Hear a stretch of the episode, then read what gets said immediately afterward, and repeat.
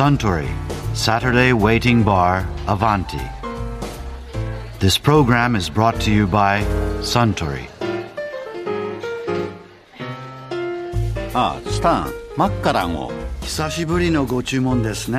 ああそうかもしれないですねいや実は007の新作「スカイフォール」を見に行ってきたんですが 見終わったらとてもマッカランを飲みたくなりましてへえ、シャンパンじゃなくてマッカランですか？ええスカイフォールではスコットランドが舞台となっていることもあってかシャンパンよりもマッカランがフィーチャーされてたんですよ。へマッカランといえばスコットランドスペイサイドの名門ですからね。あそうそう。スカイフォールを見たら過去の作品も見たくなったので映画館を出た足でそのまま DVD を借りてきてしまいました。え、007三昧ですね。ええマッカラン片手に気分はジェームズ・ボンドですよ。あそうだ。007といえば以前日本を舞台にした「007は二度死ぬ」でボンドガールを務めた女優の浜美恵さんがこんなお話をされていましたね。そもそもその二度死ぬのお話というのは、え東宝の方から出てみないかって言われたんですか？出てみないかじゃなくてまず東宝いやいやその前に東宝のあのまあ私なら私担当みたいな方が演技科っていうところにいらしてね。その演技科はい。ええ。でその方があの何月何日ちょっと時間空けとくようにって言われたあはいわかりました」って言って「な何ですか?」って聞いたら「いやちょっとニューオータニまで行くから」って言われて。であの、まあ、ちょっと人に会うからって言われて、それであのその方とあと34人どなただったか忘れましたけれども、うん一緒にニュータニに行ったんです、でそしたらスイートの部屋に通されたんです、うん。えーなんだろうと思ったらそこ45人外国人がずらっと並んでて、うん。それで「今日は何なんですか?」ってうん。その一緒に行ってくださった方に「いやとりあえずまあ喋るだけ喋って」なんだってこと全然教えてくれないんだ。何にも言演技家の人は演技家も。で周りの方も。でどなたかもわからない。でルイス・ギルバートさんもいらして。監督が。監督が。はい。で何人かいらしてそれであのまあ片言の日本語あの英語でお話しして、で「じゃあどうもありがとう」って言うんで「失礼します」って帰ってきて。うん。そしたらしばらくしたら映画や「007」えー私見たことないし。えー、それでも決まっちゃったんですか？決まっちゃったんですよね。そんな決まり方だったんですか？ボンドガール。ただ一つ条件は言葉をしっかり勉強してくださいって言われてだそうか別に映画に出る出ない関係なくこのチャンスに英語を勉強できるのもいいな。しかもタダで。なんてね。思ってうん。軽い気持ちでそれがどんなに後に大変なことかということを知らずに「分かりました」とお受けしたんです本当にただの一回のオーディションだったんですか？そうです。本当にそれだけです。じゃあ英語の勉強になるからいっかって言ってそっからあの黒の始まりとしてまず何ですか？語学学校に入れられて？いえいえ。もうドーチャスタホテルってご存知ですか、はい。あのいわゆる日本でいうと帝国ホテルみたいな。ロンドン。ロンドンのもうあのハイドパークスクエアの真ん前の今ちょっと傾斜が変わって内装が変わりましたけどそこにいきなり連れてかれたんですか？もういきなりそれでスーツケースあどうせ衣装が出るんでしょうから自分のものだったら大したものを持ってかなくていいわって普段着。であんまり私は洋服もそんなにね凝る方じゃないしジーンズと T シャツとまあちょっとお食事の時に失礼がない程度の洋服を本当にスーツケース1個で行ったんですよこれどれぐらいの期間向こうにいる予定だったんですか？これ撮影の前ですまずは3ねヶ月。まずは3ヶ月。英語の勉強で？勉強で。それで行ったんですよ。はい。それでまず行ってすぐ持ってきたスーツケース見せてください。失礼な話私の荷物をまず見るんですよ。はい。えそれはプロダクションの方が。007のプロダクションイオンプロの人が。そう。うん。それで「これっきり持ってこないの?」って言うんですよ。失礼な。失礼な本当に失礼な。だって私の個人的な荷物ですよ。でじーっと私のこう体つきを見て。翌々日だったと思うんですけど洋服が。67枚。吊る下げて持ってきてくれて。ホテルの出入りはちゃんとこの洋服を着て出るように。T シャツとジーンズで出入りするあなたはボンドガールなんです。もうここに来た時からあなたはボンドガールなんです洋服もちゃんと着て決してノーメイクで あのジーンズ履いて出入りをしないようにって言われて。もう嫌で。そして英語の先生がもう今でも忘れないんですけど舞台女優さんなんですよ。はい。ご年配の。はい。まさにイギリスの英語なんですよ。あつまらないったらありゃしないんですよ。クイーンズ・イングリッシュ。クイーンですそれでね、うん。1ヶ月は我慢したんですよ。うん。でも私このままだったら自分おかしくなっちゃうと思ったんですよ。で私はもう申し訳ないんですけど私これ以上できません、でホテルにも嫌です、そしたらもういろいろとにかくもう嫌なことばっかりですから、もっと自由に私は一人でいたいしそれから自由に食べたいし、自由に歩きたいし、で私は映画以外の時は自由な人間ですからうん。って文句言って、そしたら分かりましたと、じゃあホテルは出てもいい。ただしハイドパークスクエアのこのね決まられたこのエリアのフラットならいいあフラット借りで借りるのはいいと。しかしうん。このエリアって一等地なんですよ、で、まあ、それは借りましたフラット。それから先生を書いてほしいと。うん。舞私はもう台厳格な舞台女優じゃなくて。嫌だと。うん。で私は日本人として英語で喋るわけですから、うん。そんな正しい英語でなくてもいいでしょっていう。あ まあ、それは大変傲慢なあのことなんですよね今考えると。で私は知り合いに頼んで作曲家のまだ卵だったダイアナ・フィッシャーって大変素晴らしい方をご紹介いただいてで彼女と一緒に住んだんですフラット。あその英語の先生役と二人ですそうです、はいはい。変えてもらって。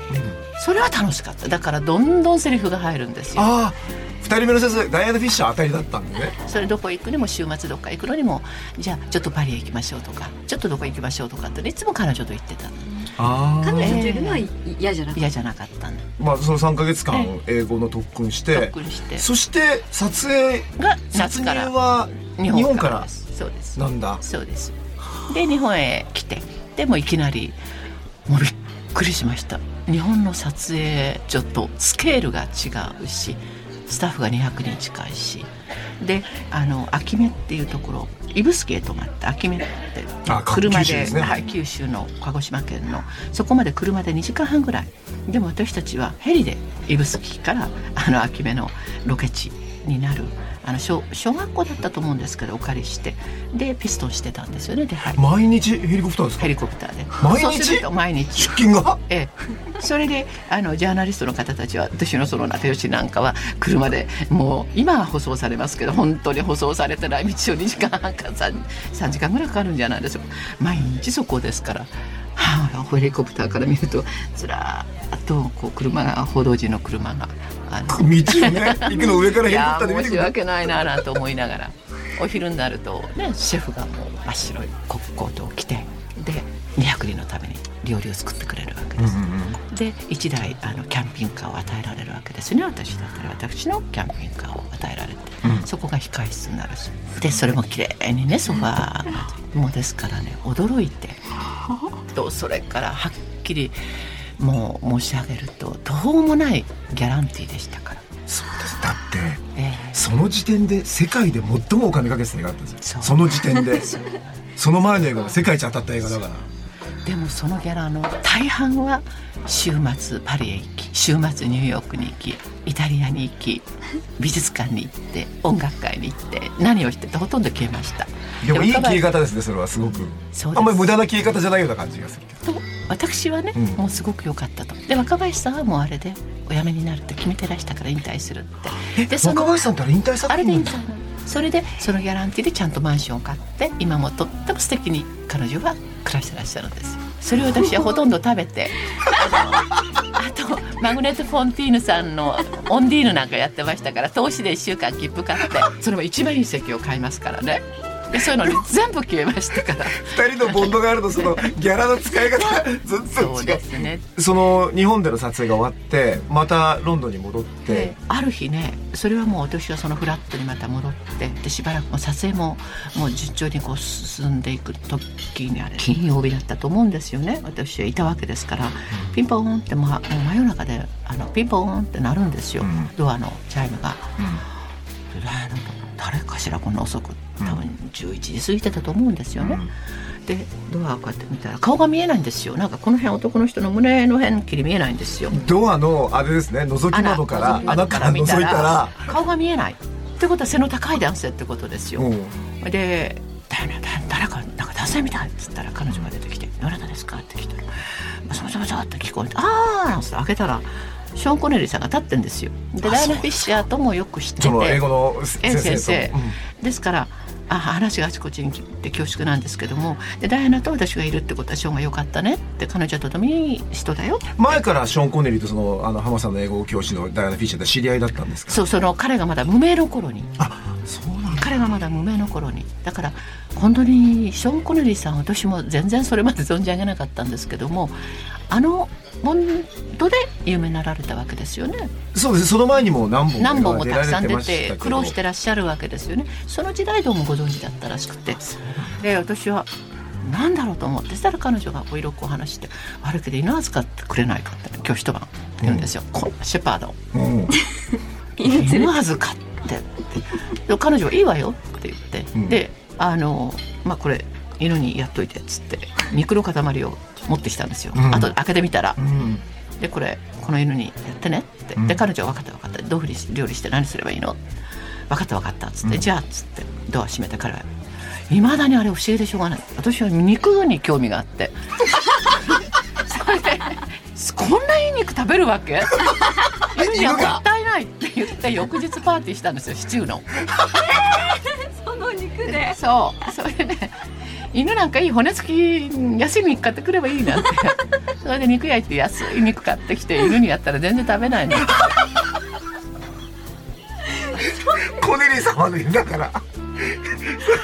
いい肉しか食えないその日本でのロケもそれからロンドンに戻ってからの撮影も通知でこうショーン・コネリーっていうのはずっといいやつだったんです本当に人間的に素晴らしい方。いいやつっていうか人間的に尊敬できる方です。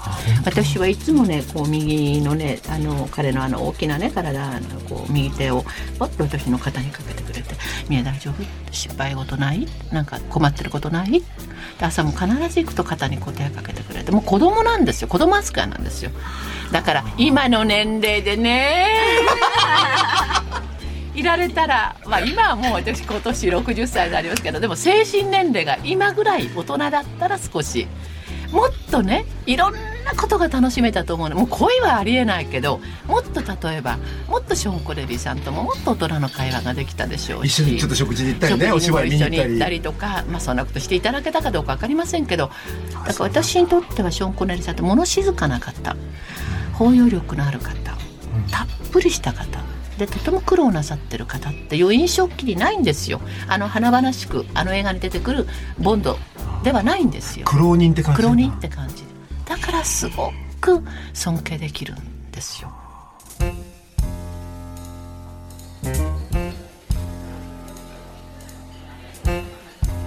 いやー浜美恵さんのお話面白かったですね。あスタンマッカランをもう一杯。かしこまりました。ところでアバンティの常連客たちの会話にもっと聞き耳を立ててみたいとおっしゃる方は毎週土曜日の夕方お近くの FM 局で放送のサントリーサタデーウェイティングバーをお尋ねください。東京一の日常会話が盗み聞きできますよ。